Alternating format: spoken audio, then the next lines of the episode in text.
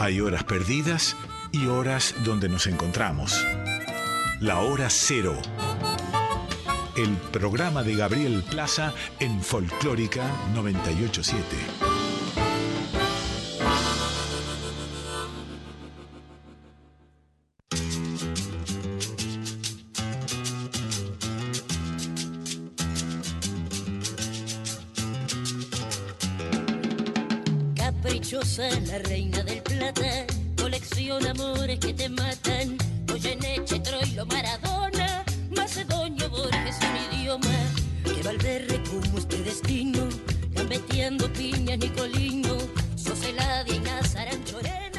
Buenas noches, ¿cómo están a todas y a todos? Esto es Hora Cero por Folclórica Nacional. Mi nombre es Gabriel Plaza y junto a Guille Pintos los vamos a acompañar hasta la una de la mañana. Eh, antes que nada, queremos saludar en el Día del Operador al señor Víctor Pugliese. Aplausos. Víctor.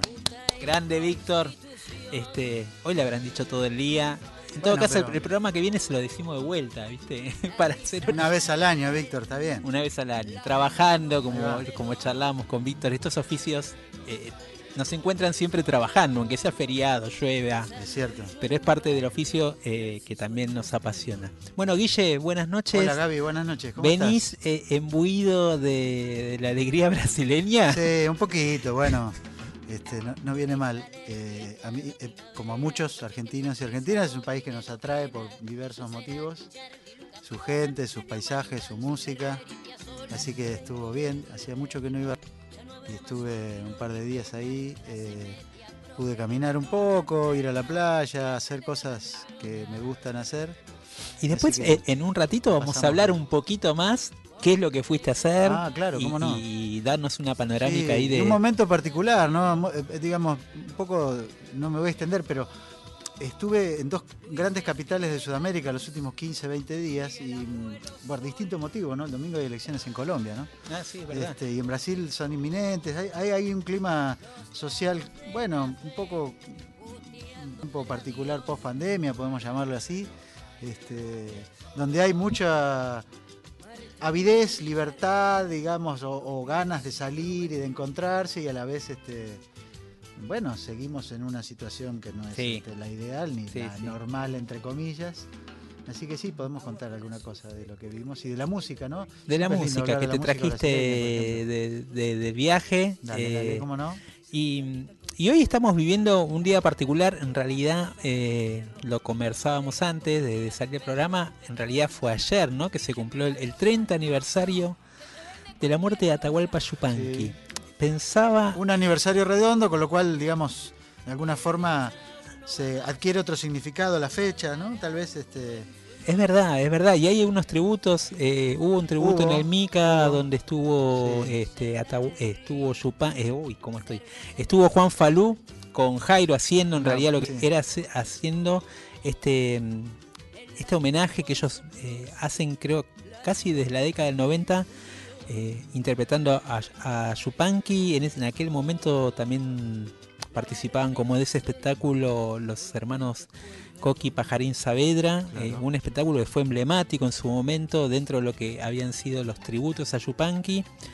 Eh, creo que hoy estamos en otro momento. eh, es más, te podría decir hasta que, no sé, se- sentí un poquito que, si bien está presente Yupanqui en algún Mm. aspecto, no estaba tan presente. no sé Bueno, cómo decirlo. puede ser. Eh, eh, me, me dio esa sensación un poco cuando, puede ser. cuando, cuando recordaba. Puedo decir que pasó un poco desapercibido este aniversario, su figura, que no es. eh, Me pareció que sí, para lo que significa Claro. Yupanqui en términos de- del- del mapa, digamos. Bueno, pero también argentino. podemos pensar que, digamos, de- siendo uno de los músicos más relevantes del- de la historia argentina, eh, no solo en el siglo XX, sino de nuestra Sí, sí. corta vida como nación, justamente mañana es un nuevo aniversario de nuestro nacimiento, podemos decir. Ujú.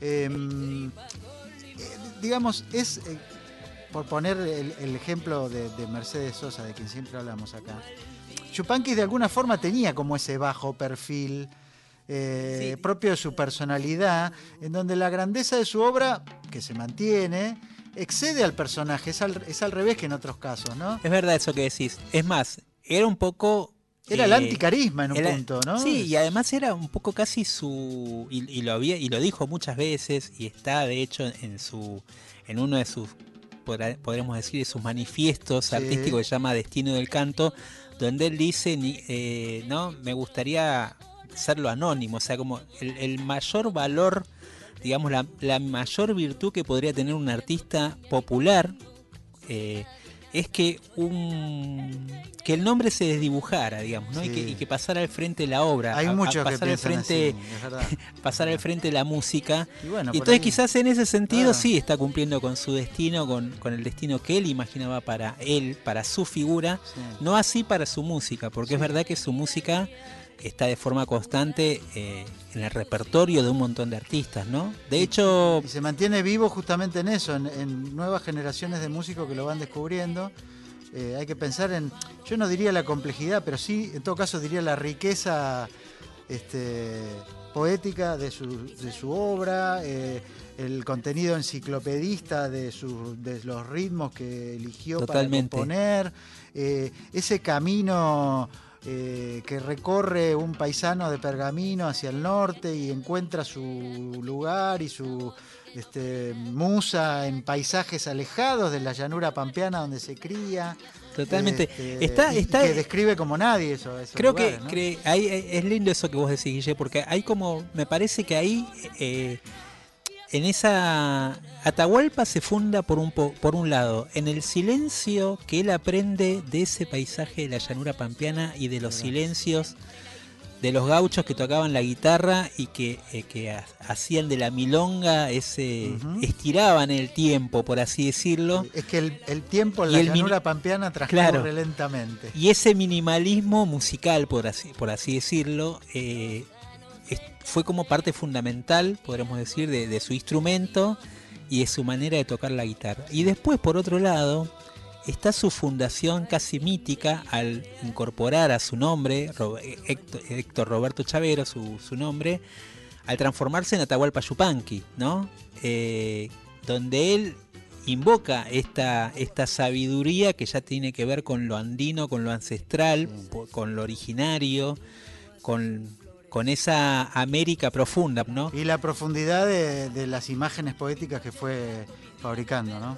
Eh, como nadie pudo describir paisajes y sensaciones y este, estados de ánimo de un hombre solo en la inmensidad de un paisaje. Eso es increíble, la verdad que es lo que tiene la obra de Yupanqui que nos hace valorarlo y que va a permanecer por siempre. Mucha- muchas veces eh, se decía de Yupanqui que era como el Lao Tse-tung, Sí, sí. eh, este, o el sabio, podremos decir, de la tribu. Uno va a Yupanqui y está, está hasta un poco en sus canciones la creación del universo. Yo tengo otra conexión Sí. con él que es, es- es la siguiente, eh, que es muy familiar y muy privada, pero eh, realmente mi abuelo Víctor Gregorio, el Tata, se parecía mucho.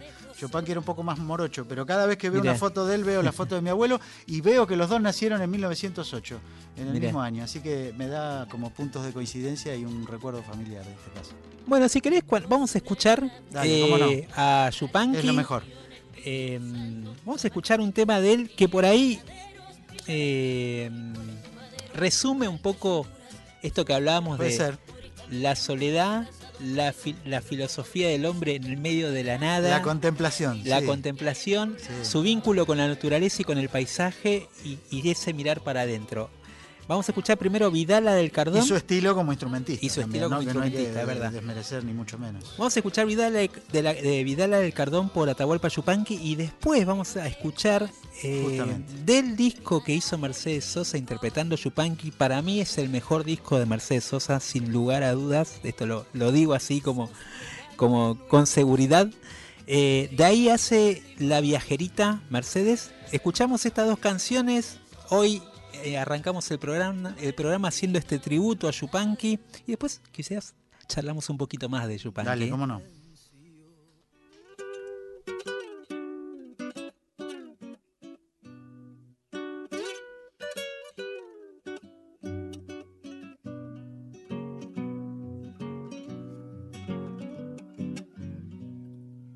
Parado en la loma, llenito de espinas, así es el cardo. Fierito por fuera, ternuras adentro, lo mismo que yo. Fierito por fuera, ternuras adentro, lo mismo que yo.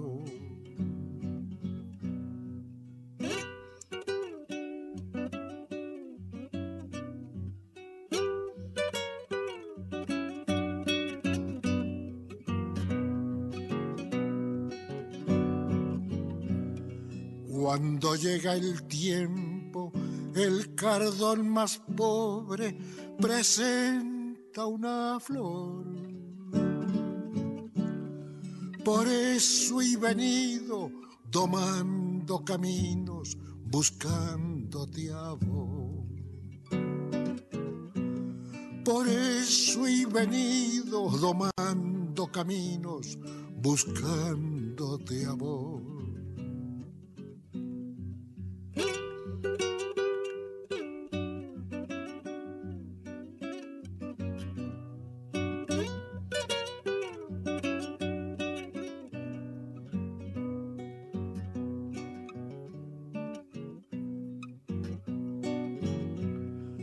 Guapeando a la nieve, guapeando a los vientos, así es el cardón.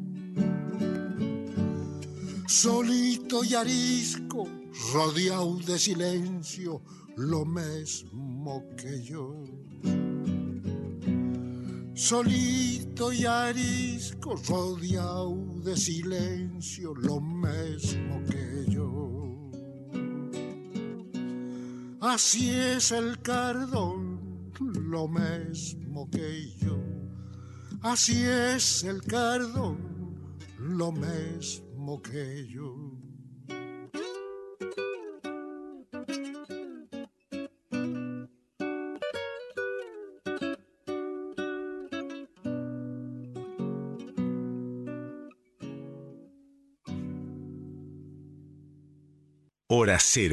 El llamado de la nueva generación.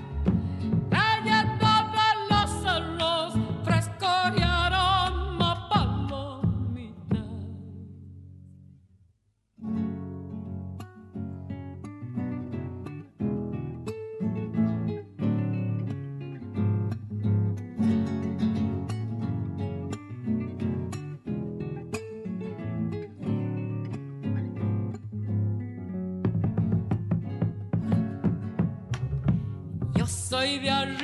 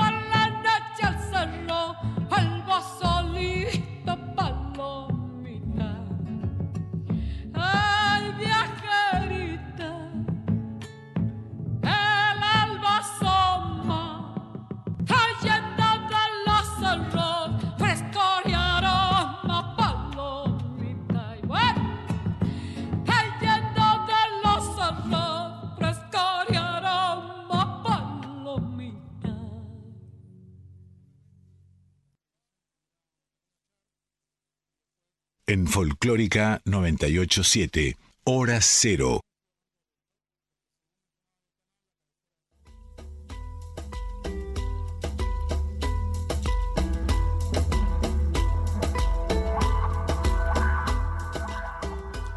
Son casi las 11 y 22 de la noche del 24 de mayo. Estamos en la previa de una de las fechas patrias de nuestro calendario, haciendo hora cero. Gabriel Plaza, Guillermo Pintos. Estamos en el WhatsApp de Nacional Folclórica 11 3109 5896. 11 3109 5896 y arrancamos el programa hablando de Atahualpa Yupanqui, de quien ayer se cumplieron 30 años de su muerte y seguimos hablando un poquito más y específicamente Gaby de la estela de su influencia musical que se mantiene hasta el presente, ¿no? Sí, también pensaba en eso que hablábamos un poco de, este, cuando, cuando arrancábamos el programa y decíamos como, bueno, cómo se lo recordaba Yupanqui hoy, ¿no? Eh, pienso también que, que Yupanqui eh, solía ir un poco en contra de algunos momentos, quizás incluso para, eh, para refugiar, digamos, esta obra y que hable más la obra que él mismo, por así Cierto. decirlo, ¿no? Es más, en el periodo del famoso boom folclórico, en los años 60, Ujú. eh, que fue uno de los periodos quizás extraordinarios en, en cuanto a, a la difusión que tuvo la música folclórica en Argentina, programas de radio, programas de televisión, el boom de, de la compra de las guitarras, la música en las escuelas. la música en las escuelas, la clase media también asumiendo a la música criolla como, como un sonido más, eh, suplantando un poco el rol social que había cumplido hasta, hasta ese momento por ahí el tango también dentro de la Verdad. sociedad argentina. Bueno, en ese momento eh, Yupanqui eh, se permanecía como una especie de atalaya silencioso que no tenía mucho espacio en los grandes festivales que No. habían surgido eh, y que tenía más proyección en el exterior. Él hizo varias giras a España y de hecho, bueno, se terminó radicando eh, en Francia, donde murió. Eh, él murió en, en Nimes. Y tuvo, claro, una, una, una extensa estadía en Francia. Estaba pensando, Gaby, también el recuerdo que tengo de niño de haber visto en el cine una película del Festival de Cosquín, que en los años Sí. 70 se, se solían hacer.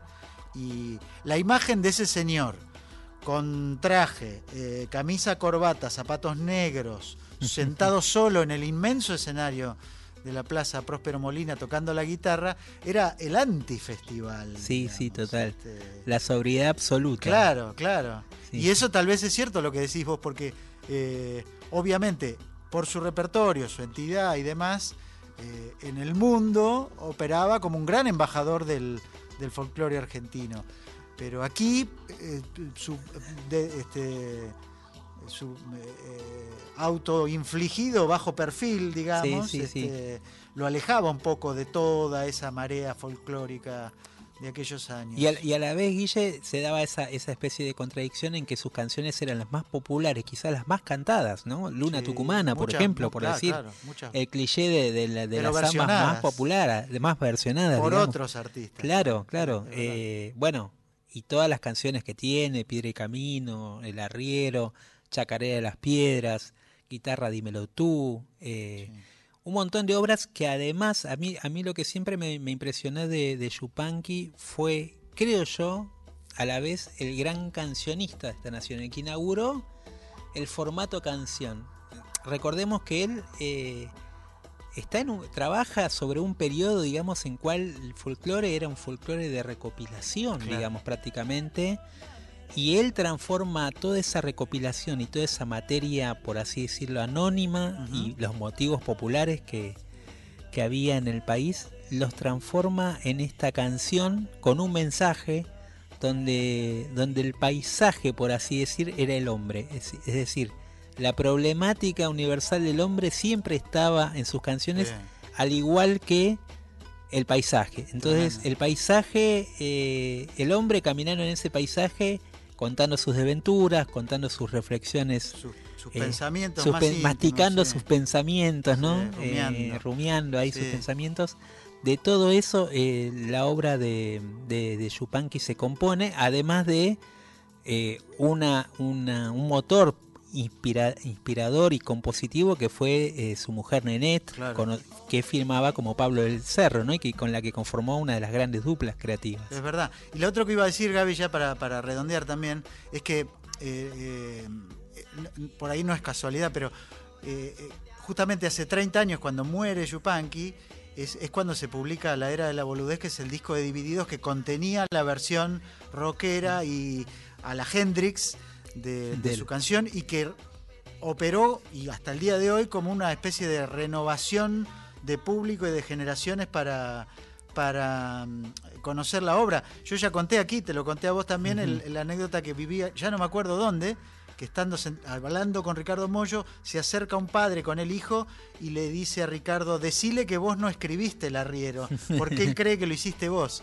Y mm, bueno, y, y Ricardo, que también es de Pergamino, como Yupanqui, este, de alguna forma con, con esa versión y es- todo lo que significó para el rock argentino, para mirarse a sus raíces, para reconocer una figura señera, para, para apreciar la, la poesía que había ahí, para muchos jóvenes desconocida, y a la vez este, reactualizó esa canción, la resignificó al punto que, bueno, hoy sigue sonando actual y tiene 30 años también. Sí, es verdad, es verdad. Bueno, Yupanqui, este manantial de la música argentina donde cada uno de los artistas, pero también de los que están del otro lado, podemos decir que re- recurrimos constantemente, a veces conscientemente, a veces inconscientemente. En algún lugar, alguna frase, algún verso, alguna melodía de Yupanqui aparece y está eh, a la vez como omnipresente en la cultura popular argentina.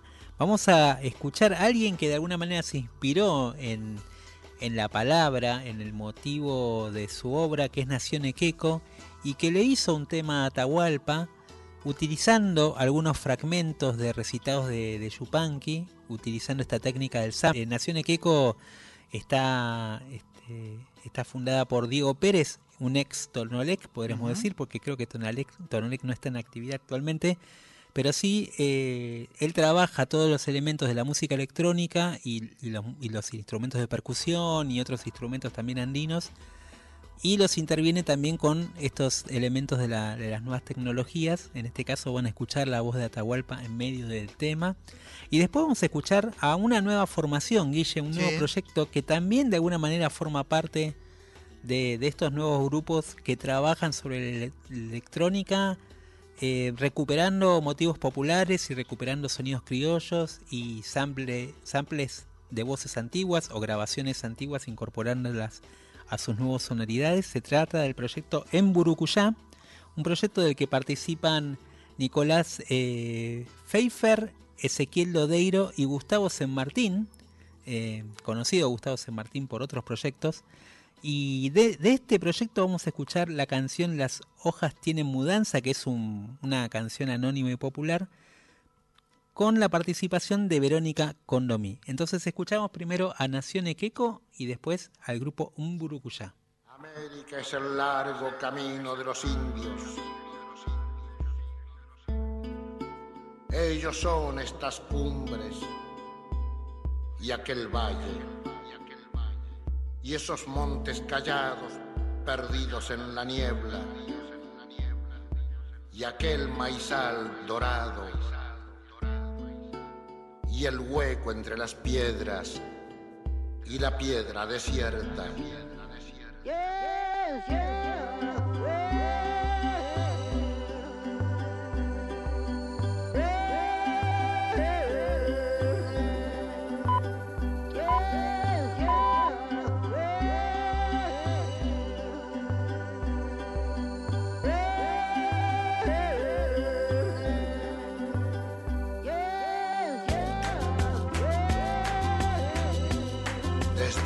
Los sitios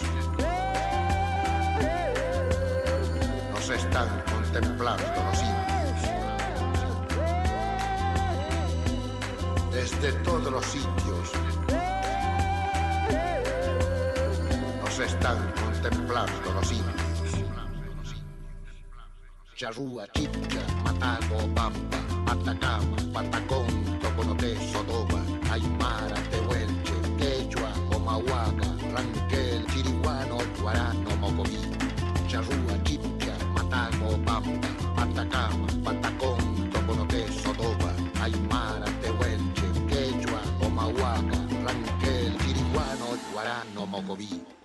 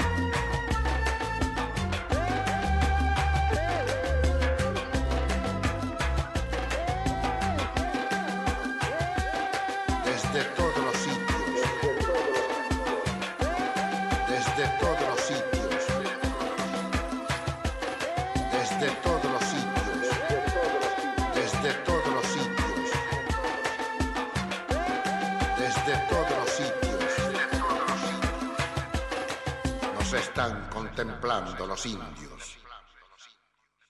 Estás escuchando Hora Cero.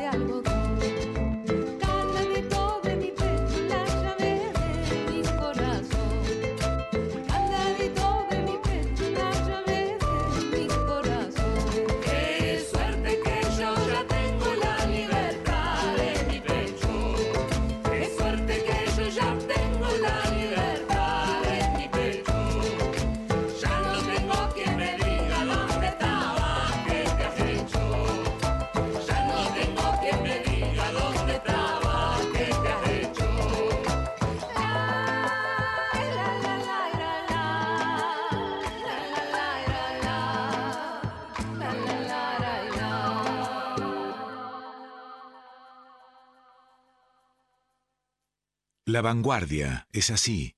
Hora cero.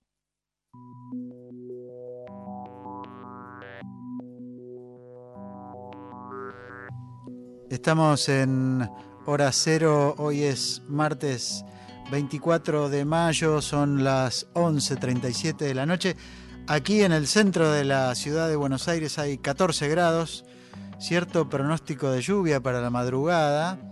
Y bueno, de a poco el otoño va llegando, ¿no? Esta semana parece que va a estar un poco más fresco. Y eso sucede en casi todo nuestro país, Gaby. Bueno, Guille, escuchábamos recién los proyectos de Nación Equeco con este tributo a Yupanqui, usando la voz de como inspirador de la canción.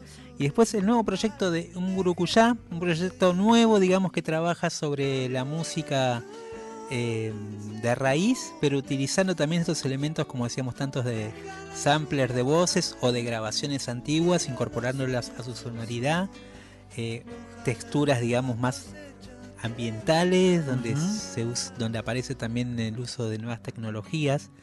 Eh, una constante, podríamos decir, de toda una nueva escena que viene trabajando por ahí la electrónica, pero desde otro lugar muy diferente, eh, que trabaja, como decimos, sobre, sobre la raíz, sobre la música popular, y, bueno, haciendo como una nueva lectura de aquellas eh, cosas olvidadas, como solía decir Yupanqui, a estas gemas preciosas de la música popular que están ahí como tesoros, siempre esperando a que un intérprete, un creador las tome y haga con esa, con esa materia una nueva, este, una nueva obra, una nueva creación. Tenemos que mm, armar en próximos programas algún bloquecito. Estaba pensando cuando hablabas de esto sobre, yo creo, el músico sudamericano más eh, importante hoy día en el mundo de esa tendencia que es eh, Nicola Cruz, el músico ecuatoriano, que este, tiene una carrera internacional desarrollada y que trabaja sobre esta cuestión de los sonidos ancestrales y la cruza con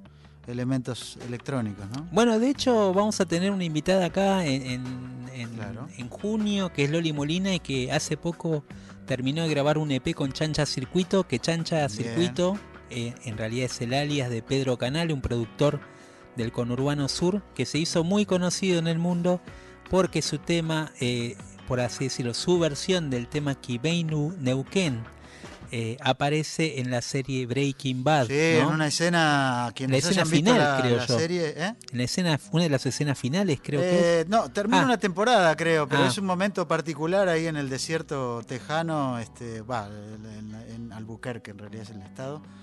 Este, hay mucho, mucha sequedad, mucha tierra volando, piedras y la música y la voz de Larralde en es- medio de eso, es ¿no? impactante, sí, es sí, impactante, es sí. cierto. Eh, bueno, hay, hay muchos, como decís vos, eh, Guille, productores trabajando sobre la raíz. Acá algunos pasamos, pero vamos a seguir Dale, eh, mostrando en futuros bloques. Bueno, hay nuevos discos, hay nuevos discos. ¿no? Y queríamos presentarlos. Sí, Eh, em, el bueno, primero de ellos, ¿lo escuchaste ya completo? Eh, no, la verdad que no. Sí conozco algunas canciones, hay que decir que es el nuevo disco de Fito Páez, que se llama Golden Light, la luz dorada, y que, bueno, viene a concluir una especie de hazaña artística que es este... Una trilogía. Claro, haber publicado tres discos eh, en tan poco tiempo, discos que Fito grabó en estos años de, de, de su cuate, eh, bueno, el anterior que estaba con la orquesta, con una orquesta sinfónica checa de, de Praga. Sí, eh, sobre todo instrumental, digamos, claro. había una sola canción que, que la pasamos acá, Sí. inspirada en, en el libro Los Siete Locos Es de cierto. Roberto Arlt. El primer disco de esa serie también que era de canciones, pero sí, más... digamos, eh, el primer disco era un disco de rock. más de rock, decir, ¿no? claro. Los años salvajes. Este, el segundo con la orquesta, grabado en, en- en tiempo de la pandemia y a la distancia, desde en, en un triángulo Buenos Aires, Praga, Los Ángeles. Y este último disco que es piano y voz, ¿no? Este, y que bueno, eh, ratifica el momento muy especial que vive Fito Páez, que eh, bueno, siendo ya un hombre de mediana edad y con una obra detrás que de, de mucho peso, está viviendo, creo yo, un- una, una especie de primavera artística renovada o algo así, porque eh, bueno, su hiperactividad, el reconocimiento que está teniendo, la energía que tiene en sus shows. eh, él evidentemente estaba muy bien también. Eh, Sí, se conjugó como muchas Sí, cosas sí. y además se está acompañando eso con una producción discográfica notable. Muy, muy buenos los dos discos, los primeros dos discos. y este tercero también eh, muestra como otro aspecto de Fito, que es, es esa relación que él tiene con su piano también. Sí. Para y- mí, y donde- digamos, Y donde, este, nacen las canciones también, sí. hay que decirlo, ¿no? piano y eh, voz. Exactamente, bueno, él es un compositor así. Pero no, lo que quería decir es que mm, eh, a, a mi modesto entender, siendo alguien que se crió como, bueno, vos también, Gaby, ¿no? Nuestra adolescencia transcurre con los, los primeros discos solistas de Fito Páez, que fueron muy importantes para nosotros, por lo menos para mí. Sí, sí, totalmente. Este, digo, después del éxito fenomenal de los 90 y este, hubo como una meseta creativa en su obra y un par de discos que realmente me atrevo a decir fueron bastante intrascendentes, digamos, este, que tenían por ahí una, dos canciones, pero que no tenían mucho, mucho que ofrecer. Y ahora, bueno, este, nos sorprende con esta hiperactividad que viene de un buen momento, ¿no? De, de- de- de- de haber renovado las fuentes de la creatividad. Bueno, también otro que se renovó y que, que está. que, di- que editó un disco eh, es el canario cantautor Pedro Guerra, eh, que también tuvo su época, digamos, dorada acá en Buenos Aires, recuerdo, ¿no? Especie de fenómeno también. Primero también asociado esto de, de la canción. Sí. Creo que la imagen del cantautor hasta el momento que vino Pedro Guerra era una imagen que no estaba tan, eh, por así decirlo, eh, no tenía tanto eco en, en la Argentina. Era Ajá. sí una, una corriente que, que en España tenía su tradición. No, y de hecho Pedro Guerra se hizo popular aquí en la Argentina con una versión de su canción. O sea, él este, que Claro. creo la hizo Rosana, que no. sí, sí, O sea, primero se hizo popular la canción y después vino el autor. claro. Algo así, ¿no? Claro, algo que le pasó a Dresden en algún momento que Cierto. fue primero compositor para otros y en paralelo desarrollaba, bueno, él desarrollaba su, su trabajo como cancionista, pero un poco lo que fue a hacer España es también a transformarse Sí. en compositor de otros, a Sí, vivir de eso y terminó pasando al frente. Y algo parecido le pasó a Pedro Guerra, que también... Bueno, y eh, Fito lo fue de, de Baglietto en el primer Fito- disco y del cual Fito lo fue hablamos. de, ¿no? de Baglietto, es verdad. Mira, hay una conexión entre todos. Eh, bueno, y, y Pedro sacó un nuevo disco llamado El Viaje, que también le invitamos a que lo escuchen eh, en profundidad. De estos dos discos nuevos, Guille, rescatamos dos canciones para que la escuchen, para Bueno. que, que sean el puntapié inicio, para que cada uno se meta después en el viaje de cada disco. Eh, primero vamos a escuchar Un ángel abrió las alas del nuevo disco de Fito, Pale- eh, Páez, Golden Light, de piano y voz. Y después vamos a escuchar del nuevo disco de Pedro Guerra, En Cuando tú no estás, cuando tú no estás, cantada junto a Silvio Rodríguez. Entonces escuchamos estas dos canciones en hora cero por Folclórica Nacional. Apareció la muerte así, casi loca, medio borracha. Y en ese instante de temblor, un ángel abrió alas. Extraña sensación de esplendor caímos todos en esta trampa.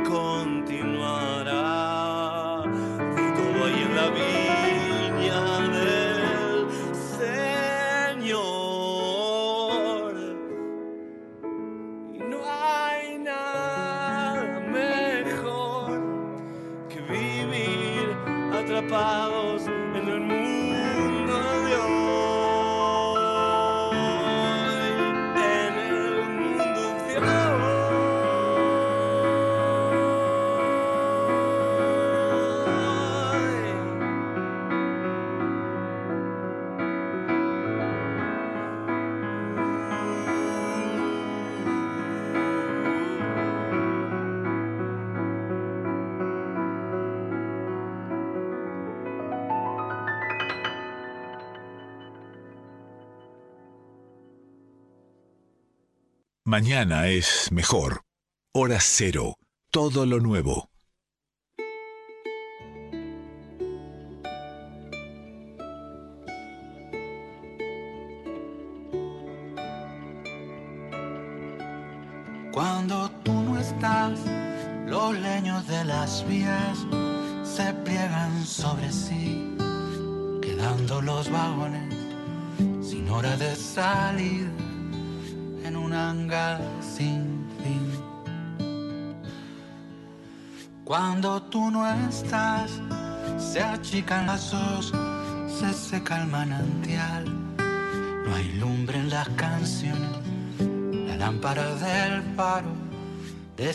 De alumbrar.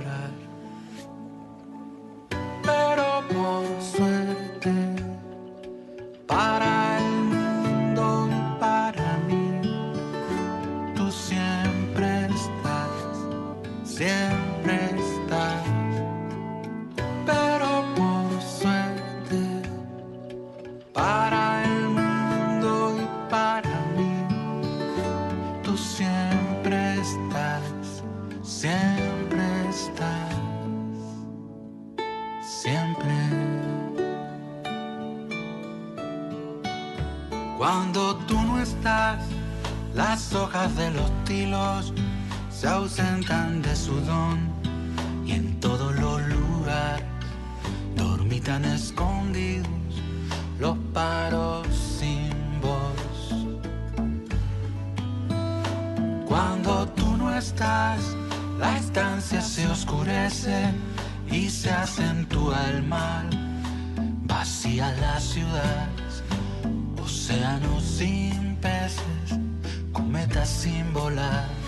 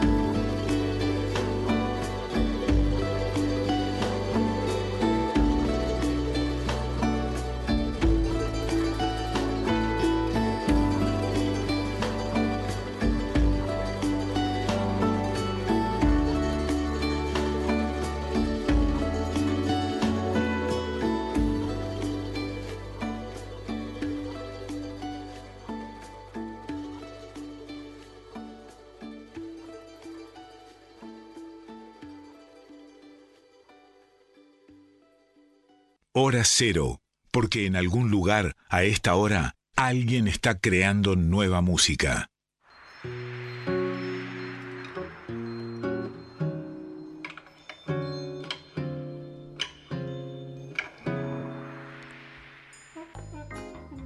Es cierto, alguien está creando nueva música, es una hora apropiada, una época apropiada para estar guardado en casa. Siempre decimos que nos gustaría pensar dónde nos están escuchando en este momento, en qué rincón de la patria eh, o del mundo, ¿no? Este, y bueno, ahí llegamos con las canciones, Gaby. Sí, ahí eh, los llevamos un poco a los nuevos universos de Fito Páez y Pedro Guerra recién con sus nuevos discos para seguir Lindas escuchando. canciones. Habíamos escuchado antes a Yupanqui también y a Mercedes y a los nuevos proyectos de Naciones Queco y Imburucuyá. Así que seguimos eh, ahora más a- mirando un poquito hacia América Latina y a uno de los países más grandes del mundo. Sí, sí, sí, un continente realmente. Un continente. A nivel cultural y musical que siempre a nosotros nos sorprende. Y bueno, estuviste ahí, Guille. Una potencia cultural. Siempre me asombra a mí eh, el, el empuje del gigante, ¿no? Este, para nosotros, muchas veces nosotros rivalizamos con ellos. Este, no hablamos el mismo idioma, ¿no? A veces cuesta comunicarse, es cuestión de ponerle buena voluntad de ambas partes. Eh, pero siempre encontrás eh, un país en, en movimiento, ¿no? Con todos sus problemas, con sus eh, pesares. Ahora encaminados a una campaña electoral presidencial que va a ser ardua y, no sin sobresaltos. Bueno, yo estuve en Río de Janeiro porque fui a ver a Marisa Monte, que publicó un disco nuevo el año pasado, después de 10 Sí, años. Acá, acá lo escuchamos, lo Portas, escuchamos, sí. y que va a venir a tocar a Buenos Aires en septiembre y también va a estar en Rosario. Ah. Esto me enteré estando con ella un rato antes de, de empezar el show, eh, donde contó que iba a ir a, a Rosario, que le gustaba mucho el Teatro El Círculo y ahí iba a cantar, Mirá. ¿no? Es una buena noticia para nuestros amigos rosarinos. Eh, bueno, eh, digamos, todo eso, y también es un tiempo especial, ¿no? Porque ya te decía, eh, bueno, estamos abriendo un poco las puertas, ¿no? Como el disco de ella, eh, después de, un tiempo de, restricciones y de distancia social y demás. Y un poco, eh, era su primer show en Río de Janeiro, eh, su ciudad. Marisa Monte tiene una banda excepcional de músicos que eh, entre hijos está entre ellos toca el hijo de Carliños Brown que es el nieto de Chico Buarque que, este, como, como pianista y guitarrista el hijo de Moraes Moreira en la guitarra el baterista de Nassau Zumbí digamos un show muy completo visualmente muy atractivo del cual tendremos noticias acá. Pero te decía que también una de las partes más este eh, activas del show fue, bueno, es inevitable, ¿no? En Brasil hoy día, en, un show de música, música popular, eh, escuchar el grito de Fora Bolsonaro que alguien pronuncia y que los demás aprueban. Los brasileños no son tan demostrativos tal vez como somos nosotros, pero van tomando temperatura y después este, demuestran que hacen, como ellos dicen, barullo, ¿no? Eh, así que ella habló un poquito de, de la responsabilidad de ir a votar, de elegir los cargos, de tener en cuenta a los legisladores y no solo al presidente. Y bueno, remató con una frase este, que me parece sin- se- sintomática, donde dijo, bueno, ojalá eh, elijamos un, presidente en paz, claramente que no sea el que está ahora, ¿no? Y con eso dijo todo. Eh, pero bueno, me encontré con eso y mm, eh, también con algunas novedades. Hay mucha actividad musical como aquí en la Argentina, ¿no? Hay muchos shows. El sábado pasado tocó en el Jockey Club de Río, tocó en un mismo festival Oh, Gilberto Gil y Gorilas, ¿no? La banda mirá. inglesa que había estado acá en Buenos Aires. Este, te dije que vi afiches de Ney Mato Grosso. El sábado pasado había un show de, de Caetano Veloso en Belo Horizonte. Eh, Brasil es un país muy grande con ciudades muy potentes que Sí, son como, totalmente. bueno, son estados por otra parte, ¿no? Este, otra categoría, no, no, no diría provincias en muchos sentidos, no, no, en, no en términos económicos nomás. Y también la rareza de un, o sea, yo estaba en Brasil y en la tele lo veía este multimillonario Elon Musk, ¿viste? Este, del brazo del presidente Bolsonaro, eh, uno de los grandes millonarios del mundo, una cara de este tiempo, un- una especie de, de gurú de las finanzas, que por algo había puesto su mirada en Brasil, ¿no? Claro. para bueno anunciar un plan de conectividad a internet en el Amazonas. Eh, uno desconfía de estas cosas, sobre todo cuando vienen gringos así, pero bueno. Eh, entonces, resumiendo un poco la música que vamos a escuchar ahora, Gaby, es, es escuchar a Marisa Monte, ¿no? Este, una canción de, de ese disco que se llama Elegante Amanecer, eh, un disco que la tiene en plenitud, tiene 56 años ella, y brasileña internacional. Y Hoy- te, tra- te trajiste algo nuevo también, ¿no? Sí, te iba a decir que, que la figura internacional de Brasil en el mundo es una cantante pop que se llama Anita, que tiene 28 años y millones de seguidores en Instagram y qué sé Sí, yo. es verdad. Pero que no, bueno, que es otra cosa, claramente. Y lo que vamos a escuchar, además de Marisa Monte, es el nuevo disco de Criolo, que es un rapero brasileño de una nueva generación con mucha conciencia social. Sí. Es un disco bastante oscuro porque, bueno, el hermano de Criolo murió el año pasado de COVID. Hay mucha autorreflexión. Y esta es una de las canciones más luminosas. Eh, un dueto con Mayra Andrade, cantante de Cabo Verde, que comparten idioma, ¿no? Portugués, el- la patria de Cesárea Bora, hay que recordar. Así que, bueno, un poquito de la música de Brasil hoy, eh, año 2022.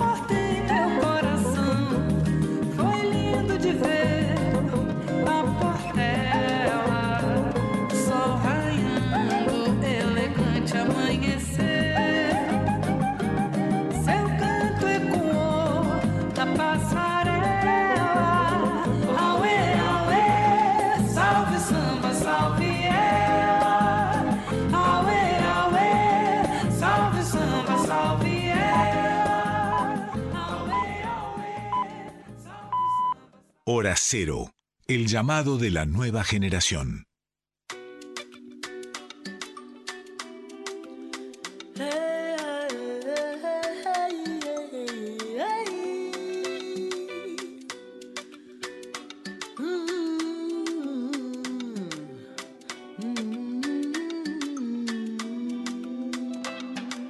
Mesmo que andasse no vale das sombras, eu nada temerei.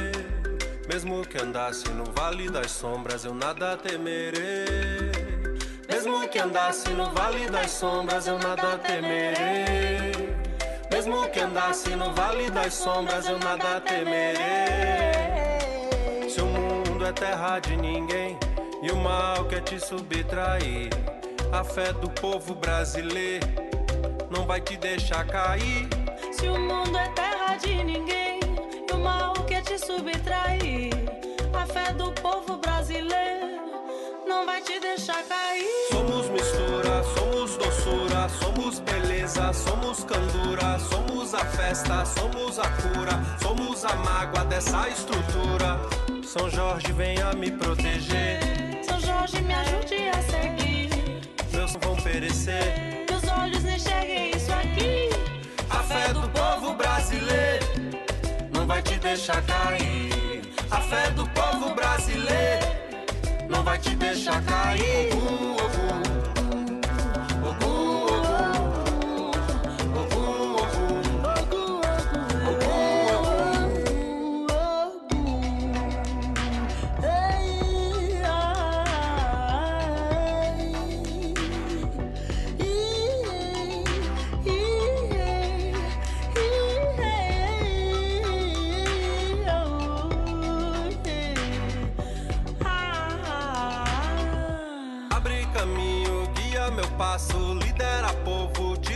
cansaço. Abre a mente, guerreiro valente, a lança e a espada que vai na frente. Sabedoria pra viver, sabedoria pra sorrir, sabedoria de aprender. Sabedoria eu venho a ti, intolerância religiosa, ignorância maliciosa, intolerância religiosa, ignorância maliciosa.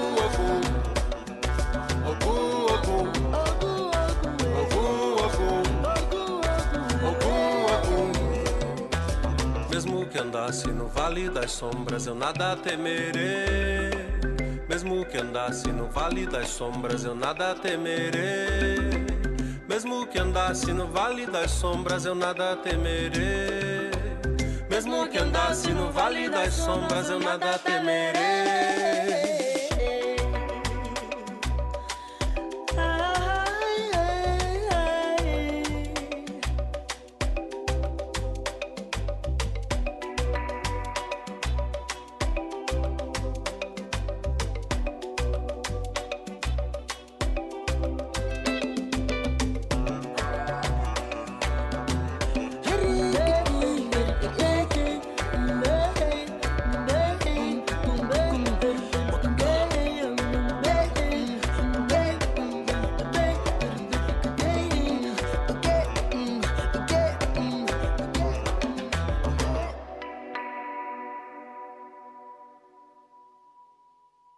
Folclórica 987, Hora Cero.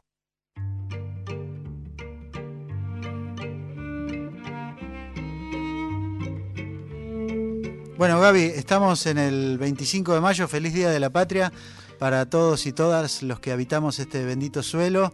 Em, ¿Nos estamos reconciliando con la palabra sí, patria? yo, yo estoy muy reconciliado, te tengo que decir.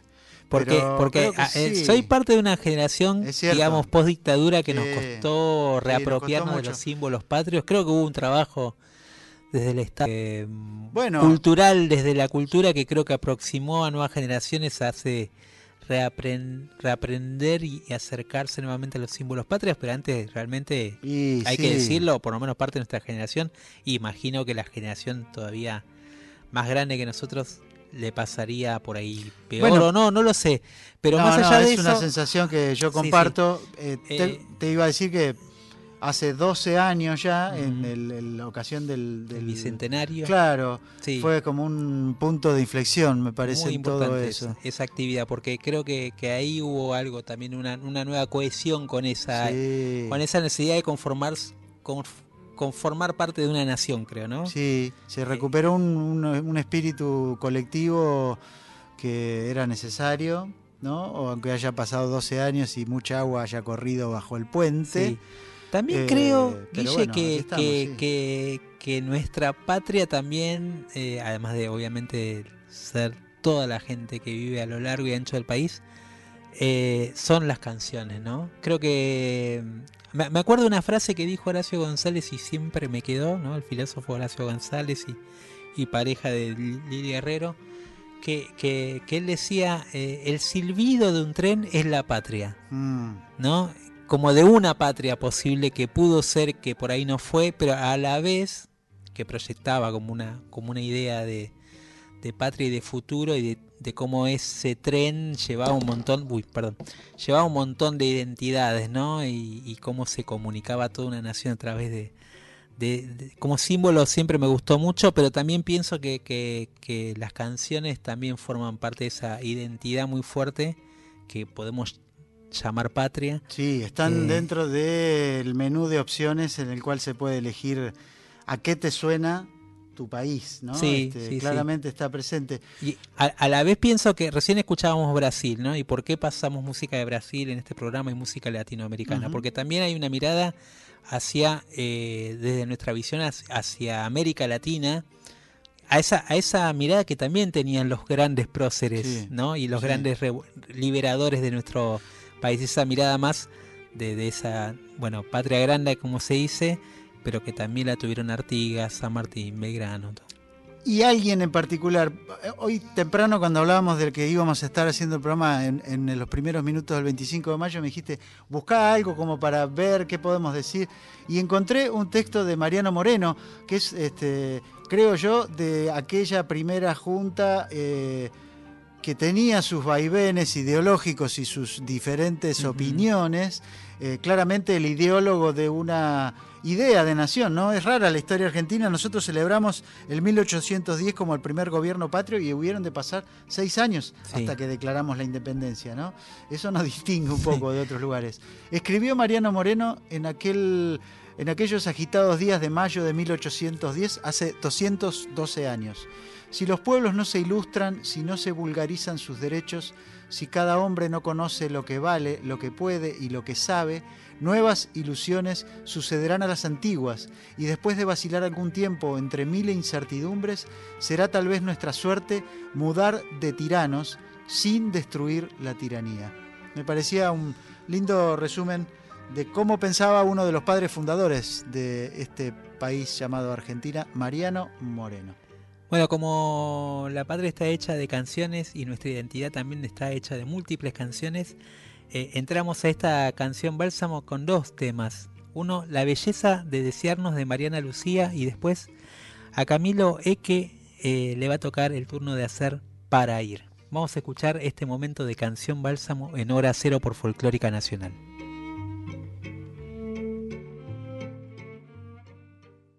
Quisiera darte la certeza de desearte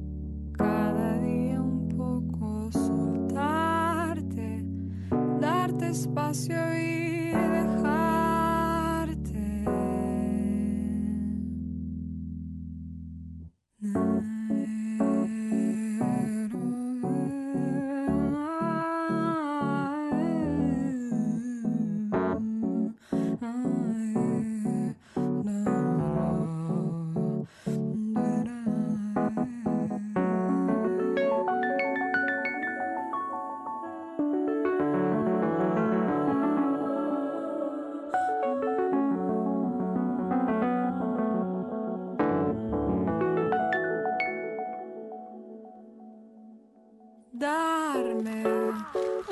certeza de desearme cada día un poco soltarme darme espacio y dejarme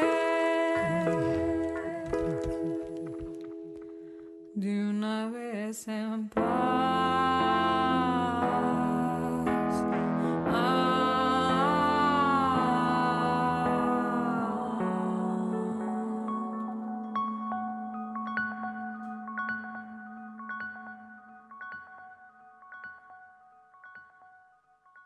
Estás escuchando Hora Cero.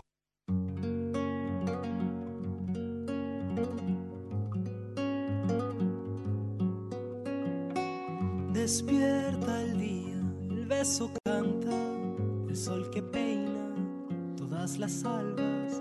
Saludo al bosque, le doy las gracias. Es bien sencillo,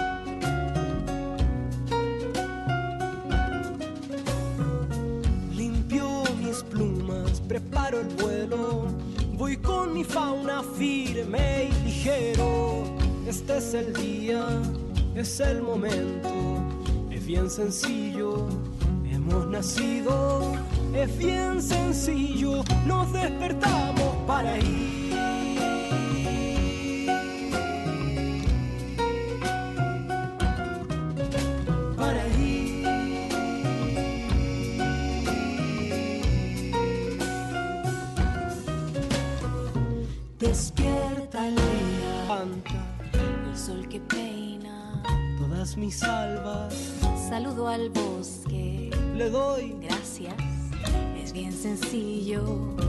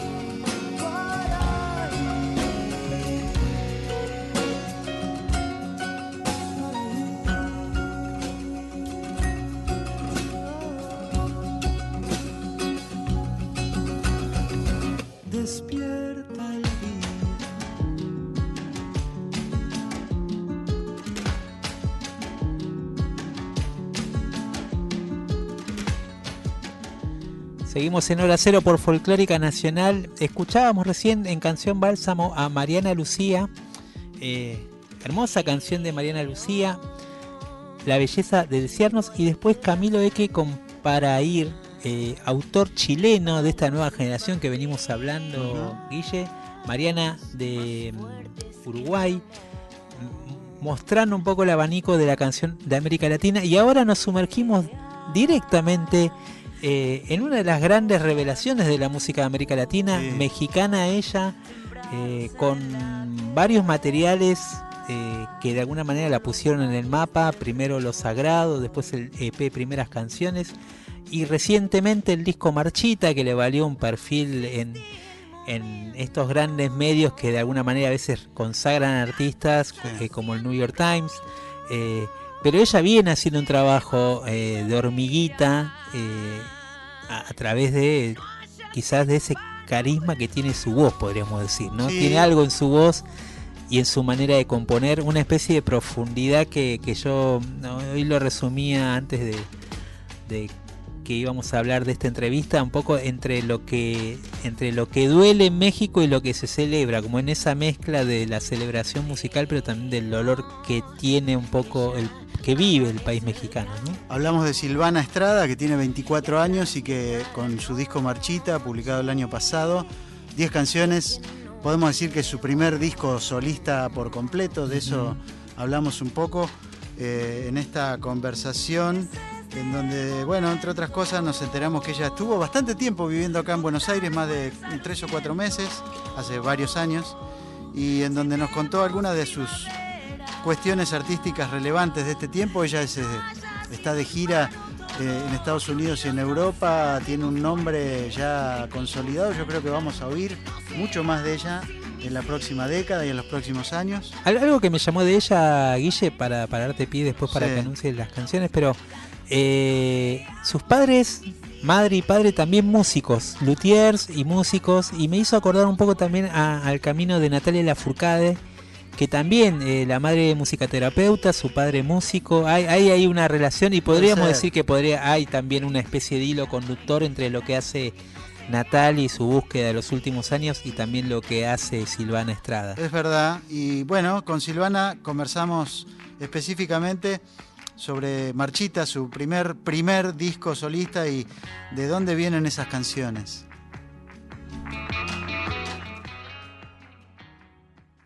Estás iniciando una etapa, supongo. Ajá. Tienes un primer disco solista, algo que puede mostrar, bueno, esta soy yo. Eso, de alguna forma, digamos, tú notas un cambio, te lo vives de otra manera a lo que, a lo que pasó antes. Sí, ya, ya te entendí. Sí, sí, lo vivo muy diferente. O sea, el hecho de poder saber que hay algo respaldando el presente. O sea, lo que me pasó mucho tiempo fue que, claro, yo tenía un disco que en realidad no, no produje yo, que yo no tuve mucha injerencia, que lo grabé con Charlie Hunter, que Sí. es como mi papá así musical. Sí. Y en realidad las canciones eran un poco de todos y tal. Y, y luego saqué primeras canciones que fueron un, un EP como de unas canciones que produje con una computadora que se nos apagaba, como todo así muy guerrero. Entonces no había nada realmente que representara un Claro. poco la música que estoy haciendo ahora. Y ahora también, mira, o sea, este disco realmente lo grabé hace dos años y son canciones que existen hace cuatro años algunas, ¿no? Entonces es muy difícil que un disco represente la actualidad. Sí, claro. Eh, porque tarda, siempre es un rollo sacarlos y tal, pero por primera vez me siento como, como fielmente representada por un material discográfico Ujú. y también se siente la diferencia porque la gente está muy atenta, como que yo hice muchas, muchas giras, yo toqué mucho sin tener un disco, o sea, yo hice de verdad muchas cosas, muchos teatros, muchos espacios grandes en otros países sin tener un disco. Entonces, creo que también la gente que me escucha, como que esperaba mucho tener algo concreto, ¿no? Como una especie de, de- de- de momento, de tiempo y espacio concreto que me representara y por fin lo tengo y veo la diferencia. O sea, la gente ahora se canta todo, yo, mi público es muy canta- cantarín, entonces ahora se cantan todas desde que empiezo hasta que acabo y es súper bonito.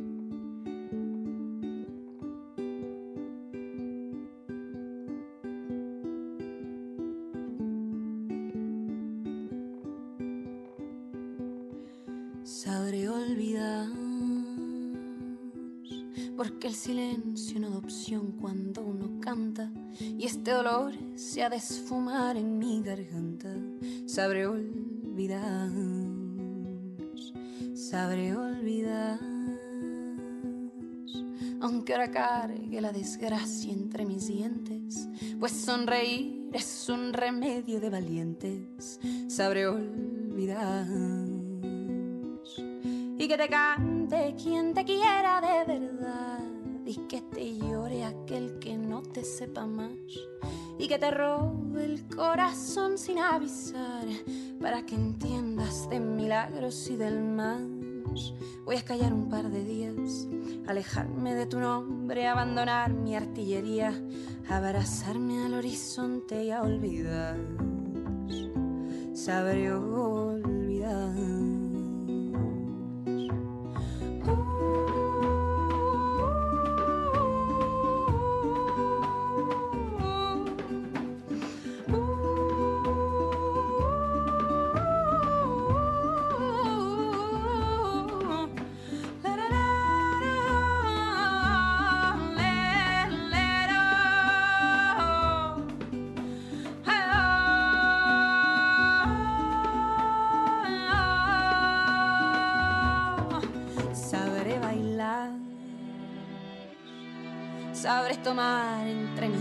La alegría y devolverlas poro a poro hasta mi vida.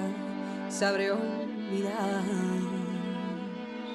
sabré gritar, pintar colores en el techo con mi boca, dejar de lado tus promesas que me estorban. Sabré olvidar y que te cante quien te quiera de verdad. Y que te llore aquel que no te sepa más. Y que te robe el corazón sin avisar. Para que entiendas de milagros y del mar. Voy a callar un par de días, alejarme de tu nombre, abandonar mi artillería, abrazarme al horizonte y a olvidar. Sabré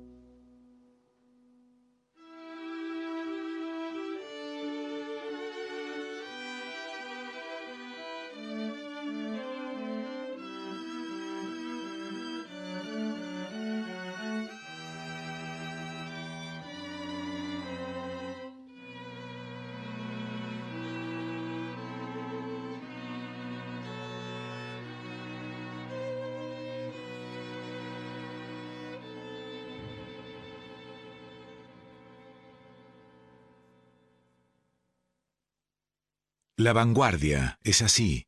Hora cero.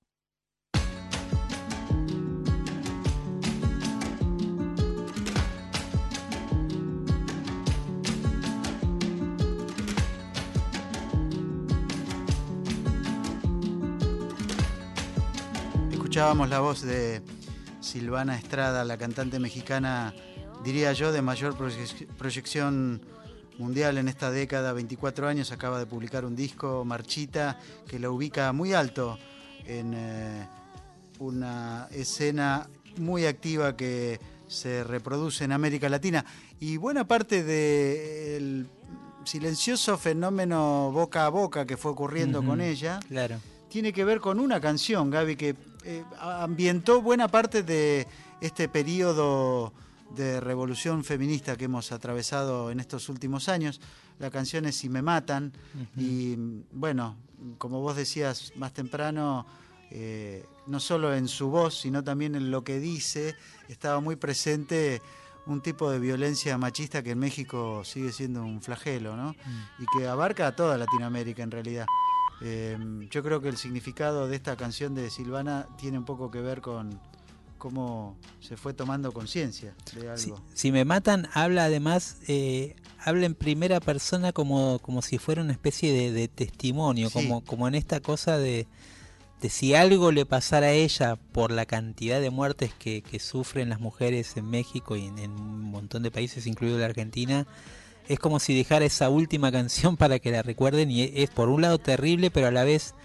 Es muy potente el mensaje, Sí, es muy potente y a la vez ella después, eh, te lo decía vos, ¿no? Busca como transformar ese momento eh, que podría ser de tristeza en belleza Ahí en va. la canción. Creo que, que eso también otra vez hablando, cuando charlábamos con, con Dressler, que él hablaba de la función de las canciones, ¿no? Y decía esto de cómo sublimar el dolor, ¿no? Una canción a, a la vez, en, en definitiva, sirve para eso, para, para transformar algo doloroso en algo bello o simplemente para transformar ese dolor y, y y sanarlo de alguna manera a través de una canción. Y creo que un poco lo que hace Silvana cuando canta es también hace tiene esa función, no sana o, o genera algo en particular. Su voz me suena a mí, lo decía ahí recién, como una especie de Sí. milagro, ¿no? Que uno Sí. siempre espera que suceda en la música, que aparezca alguien así, ¿no? Es cierto. Y bueno, en este tramo de la conversación hablamos justamente sobre cómo acompaña a ella este momento en donde las mujeres eh, han elevado la voz y se hacen oír y mm, tratan de revertir siglos de histórica sujeción. Estamos viviendo un tiempo en el cual, de alguna forma, las mujeres se han unido en determinadas causas y han generado un movimiento social muy novedoso, incluso político, te diría, aquí en la Argentina con, con la ley del aborto, bueno, hace poquito en Colombia también, en México. Eh, ¿Sigues ese desarrollo, digamos, te sientes parte de alguna forma con tu música de este estado cultural que, bueno, es eh, revolucionario, creo yo, no le, no le cae mal la palabra. Pues la verdad que, que nunca lo, nunca me planteo eh, a mí misma como artista dentro de la lucha, siempre me planteo como mujer dentro de la lucha. Sí. eh, como que entro y siempre entro como, siempre estoy muy pendiente y siempre entro a, a las discusiones y a las conversaciones como con mucha, con mucha atención, porque es muy delicado. Somos muchas mujeres viviendo cosas muy diferentes, ¿no? O sea, yo, eh, pues claro, estoy aquí en Nueva York, ¿no? Viviendo de la música y en mi país, eh, no sé, estamos logrando la despenalización del aborto, pero muchas mujeres no, no, no tienen cómo llegar a los hospitales, ¿no? O sea, el sí. 60% de la población mexicana vive en la pobreza extrema, que no tienen que comer. Entonces es como, siempre entro como con mucha humildad, intentando como poner de por medio que, que, que- que no, que no soy un, o sea, que no soy, que soy solo una en muchísimas historias, ¿no? Que no quiero como venir a decir que mi historia dentro de la lucha del feminismo es la visión Claro. general. Entonces siempre entro eso, como mujer nunca me asumo como una artista de- dentro de la lucha feminista, pero sí es verdad que, que he visto eh, sobre todo una canción que saqué que se llama Si me matan, que es una canción que Sí. escribí un poco sobre la no, sobre lo que significa hoy día ser mujer en, en México, que hay son eh, 10 feminicidios por día y es Sí. como bastante angustiante ser joven.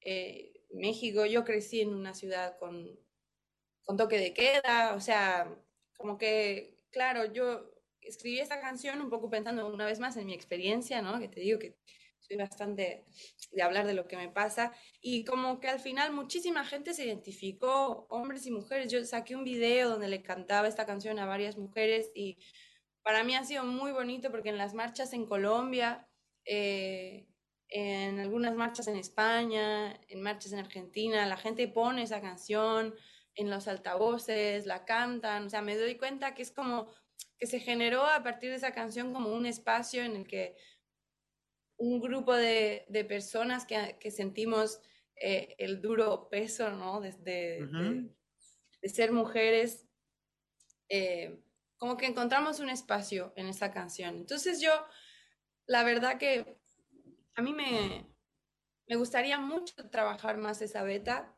de- artística, ¿no? Mía, como trabajar más en poder exponer estos problemas y sobre todo como dar un espacio como de gracia un poco, o sea, como que es muy cruel lo que pasa, es, o sea, en México muchas veces se vive el horror, así negritas, en mayúscula, y creo que vale la pena como poner un poco de, de, belleza, como una especie de manto de alivio sobre eso que está pasando. Bueno, me interesaría abordar más esa beta quizá mía.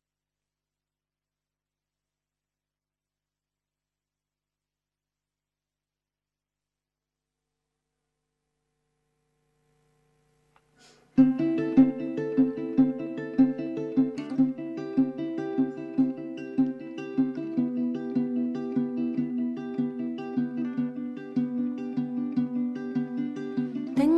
tres caras posibles, tú me las quitas todas. Tengo una risa con alas que vuela si estamos a solas.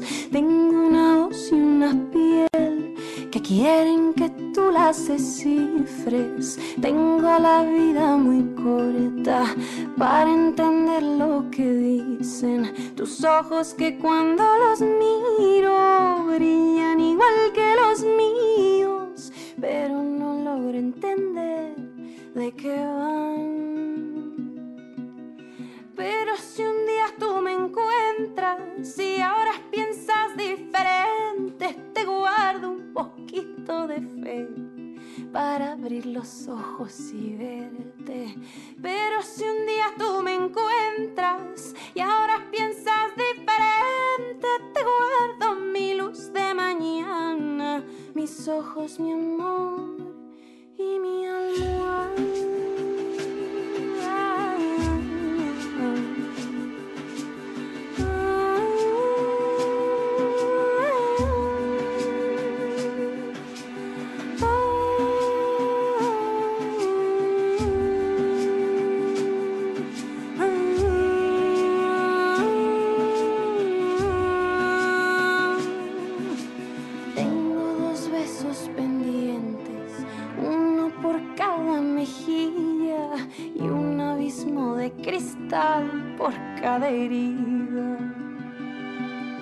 Tengo el espacio carente que ocuparía tu abrazo si se nos diera el caso de vernos lejos de la gente.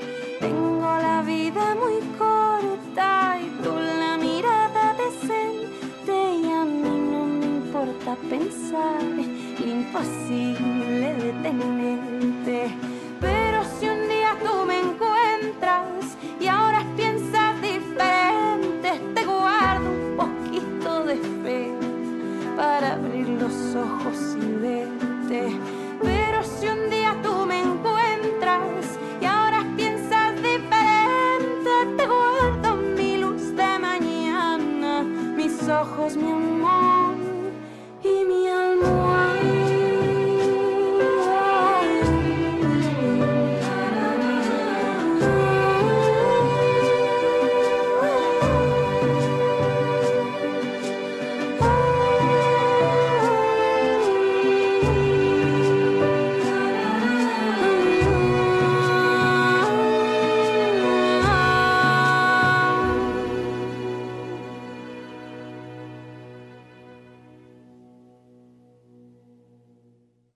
En Folclórica 987, Hora Cero.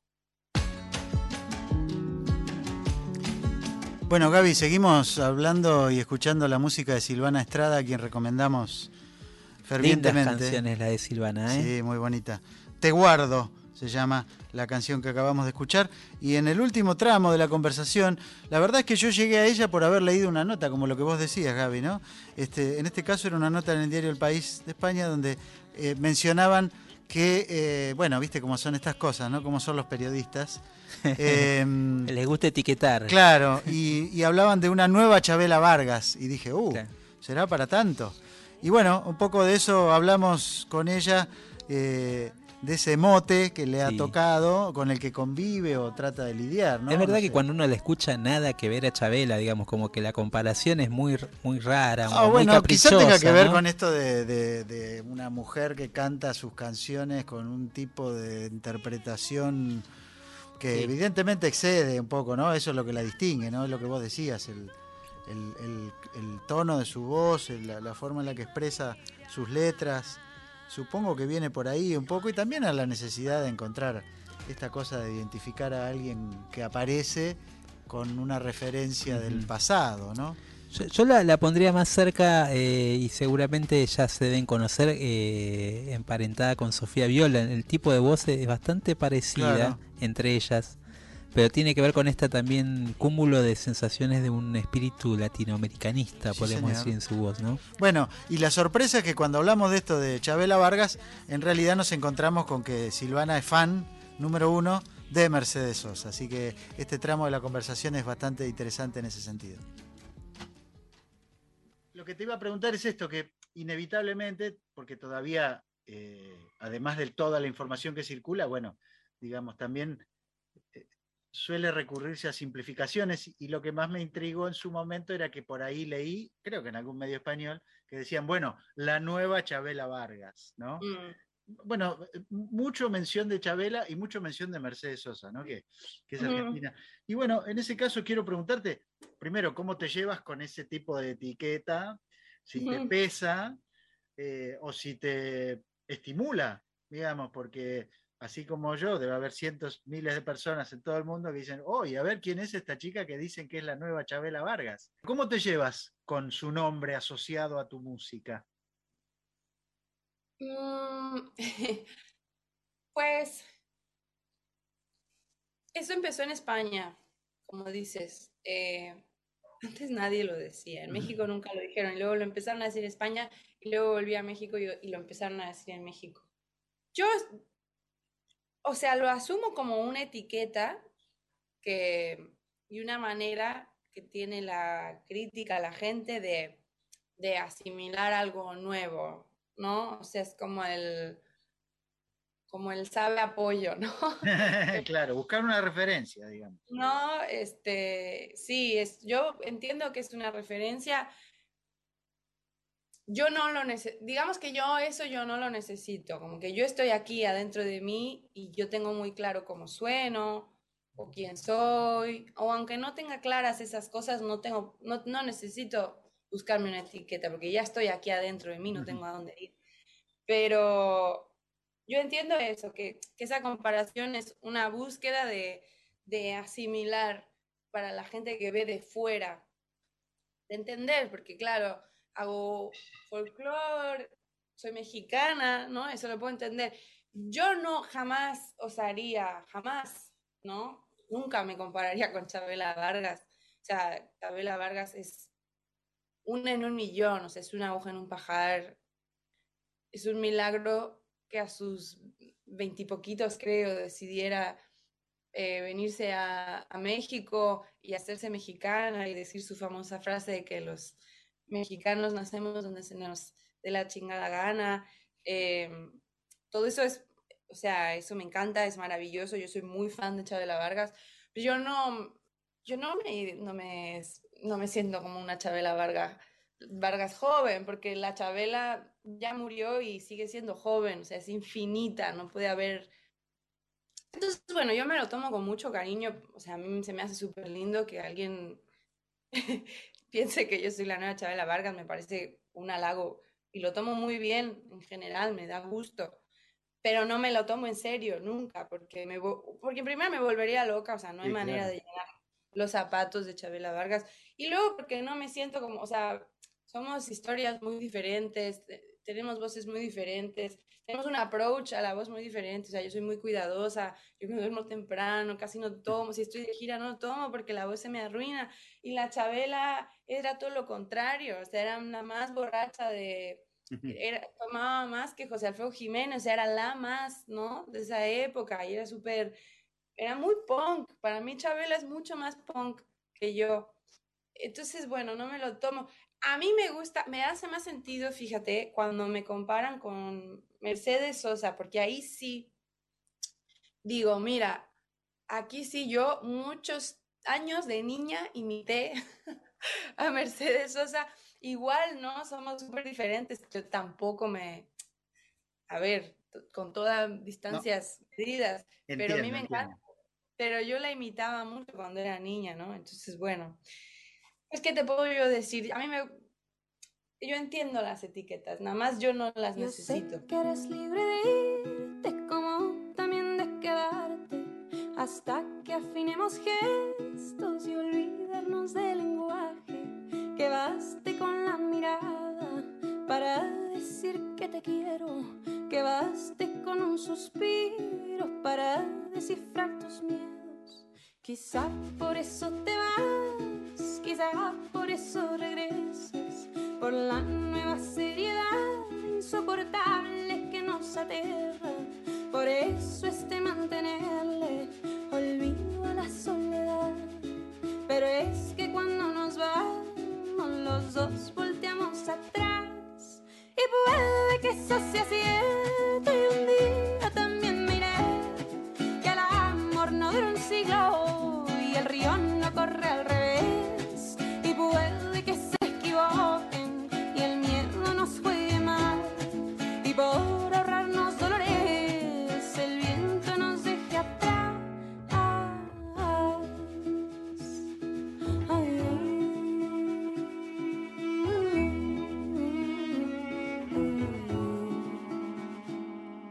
Yo sé que seguro encuentras un beso que sepa igual a mis labios que ahora te nombran, querido para no afrontar.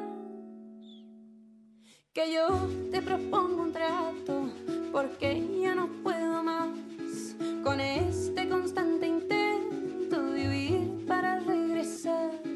Propongo mirarnos lento y hacer de la piel hogar, a cielo abierto y rehacer nuestra idea del mar, volver a inventar el tiempo, dejar las armas en paz, dar sentido al movimiento de un paso que no va atrás. Y puede que eso sea cierto y un día también me iré.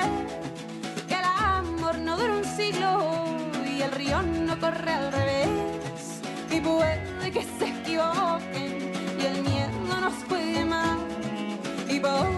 のソロレー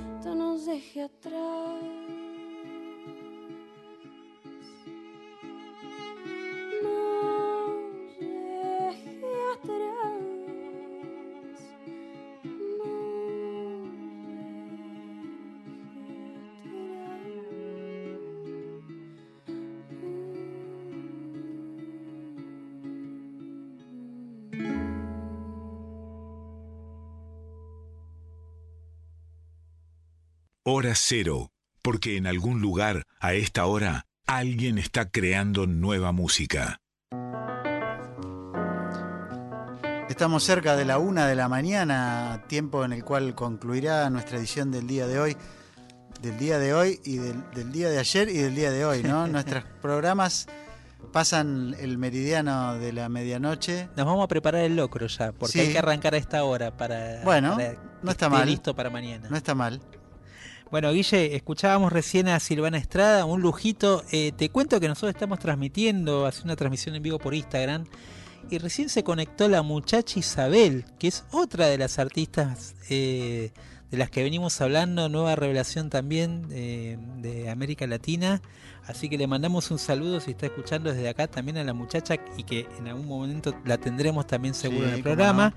Eh, vamos a escuchar música eh, de la nueva raíz, le podríamos decir, artistas de, la, de, una generación, digamos, que han tomado la música argentina para reelaborarla y, y traducirla con un sonido contemporáneo. Pero en este caso particular, en el caso de Cecilia Pal, ella intérprete, viene haciendo un trabajo con autores, con distintos autores, de una manera, bueno, un trabajo muy muy delicado el que el que aborda ella cada vez que toma un tema. El disco nuevo se llama Estampas Argentinas, un disco que salió en el 2021 y del cual vamos a escuchar eh, esta canción que se llama Gala del Día.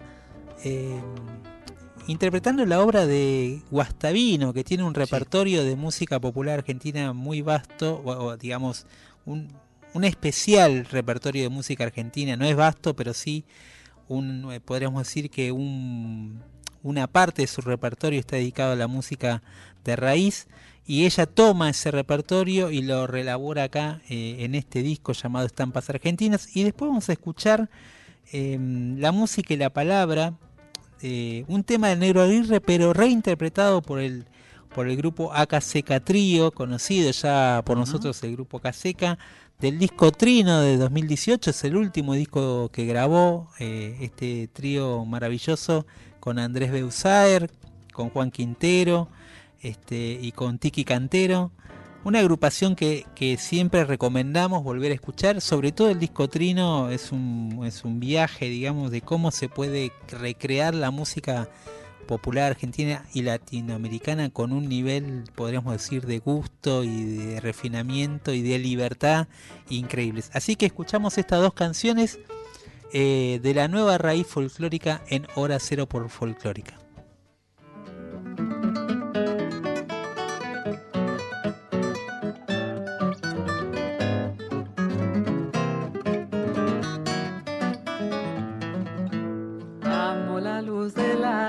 Porque te besa, porque te besa y te devuelve viva, viva y traviesa, viva y traviesa. Erguida espiga al viento del mediodía, del mediodía. Amo el sol que te dora, madura y mía. Ay, corazón de la noche Gala del día, gala del día. Mi vida estoy quemando, estoy quemando por tu alegría, por tu alegría.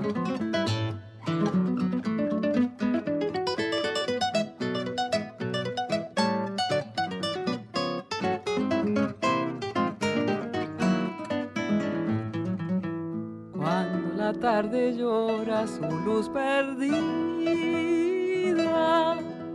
Amo el trino que prende sobre mi vida, sobre mi vida. Quiero tanto a la noche que es infinita, infinita, como tu hora dulce, oscura y tibia.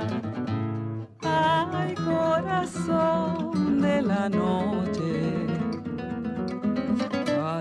día, gala del día. Vida estoy quemando, estoy quemando por tu alegría, por tu alegría. En Folclórica 987, Hora Cero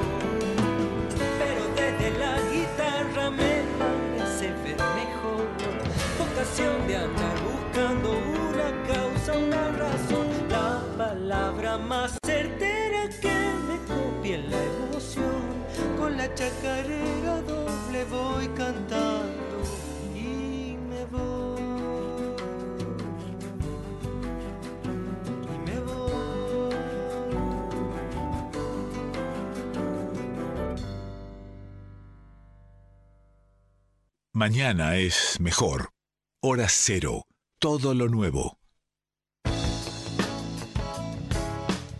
Bueno, nos estamos acercando al final de nuestro programa. Faltos para la una de la mañana, es tiempo de despedirnos. Nos vamos, Guille, hasta la semana que viene, martes a las 23. Recuerden, esto es Hora Cero por Folclórica Nacional. Gabriel Plaza, Guille Pintos en la conducción. Flavia Ángelo en la producción, en la operación técnica. Hoy en su día el señor Víctor Pugliese. Y los dejamos con una grande, otra grande de la música popular latinoamericana, la gran Chabela Vargas, pero en el día de este tributo, así como iniciamos el programa con Yupanqui, lo terminamos con Yupanqui, hace esta versión de los ejes de mi carreta. Con ella nos despedimos, los esperamos el próximo martes aquí en Hora Cero. Sigan en Folclórica.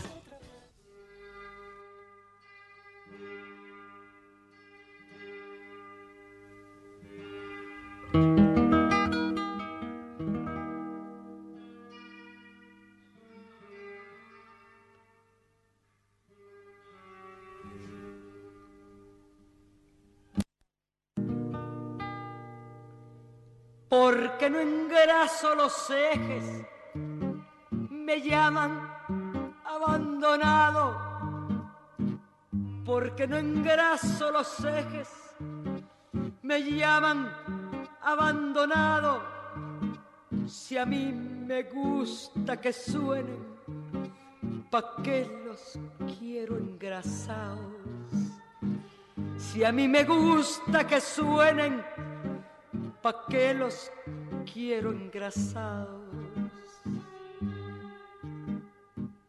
Es demasiado aburrido seguir y seguir la huella. Es demasiado aburrido seguir y seguir la huella. Andar y andar los caminos sin nadie que me entretenga. Andar, andar los caminos sin nadie que me entretenga.